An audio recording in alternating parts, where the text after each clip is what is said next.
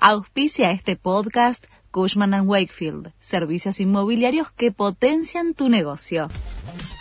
La Nación presenta los títulos del viernes 11 de agosto de 2023.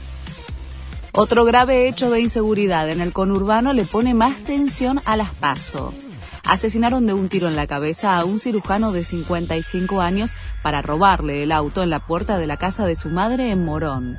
Los tres delincuentes escaparon. Se suma al crimen de Morena que provocó un abrupto final de la campaña. Un manifestante murió tras descompensarse en medio de una protesta en el obelisco.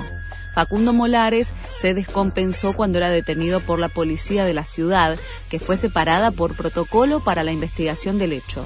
Los movimientos sociales marchan al obelisco esta mañana para pedir justicia.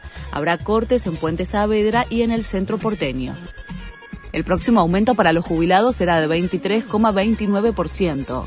El haber mínimo a partir de septiembre y hasta noviembre pasará a ser 87.489 pesos. ANSES anunció que abonará a los jubilados de la mínima un bono por los próximos tres meses de 27.000 pesos, por lo que sumará en total 114.460 pesos. No se anunciaron adicionales para quienes cobran algo más que la mínima. Comenzó la veda electoral. No se pueden hacer actos públicos electorales ni ofrecer o entregar a los electores boletas de sufragio.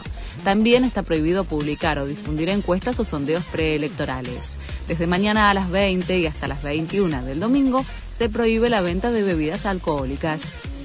Racing dio vuelta a la serie y ya está en cuartos de final de la Libertadores. Le ganó 3 a 0 a Atlético Nacional en Avellaneda y habrá duelo argentino en la próxima instancia. Se medirá ante Boca. La ida será en la bombonera y la vuelta en el cilindro de Avellaneda. Este fue el resumen de Noticias de la Nación.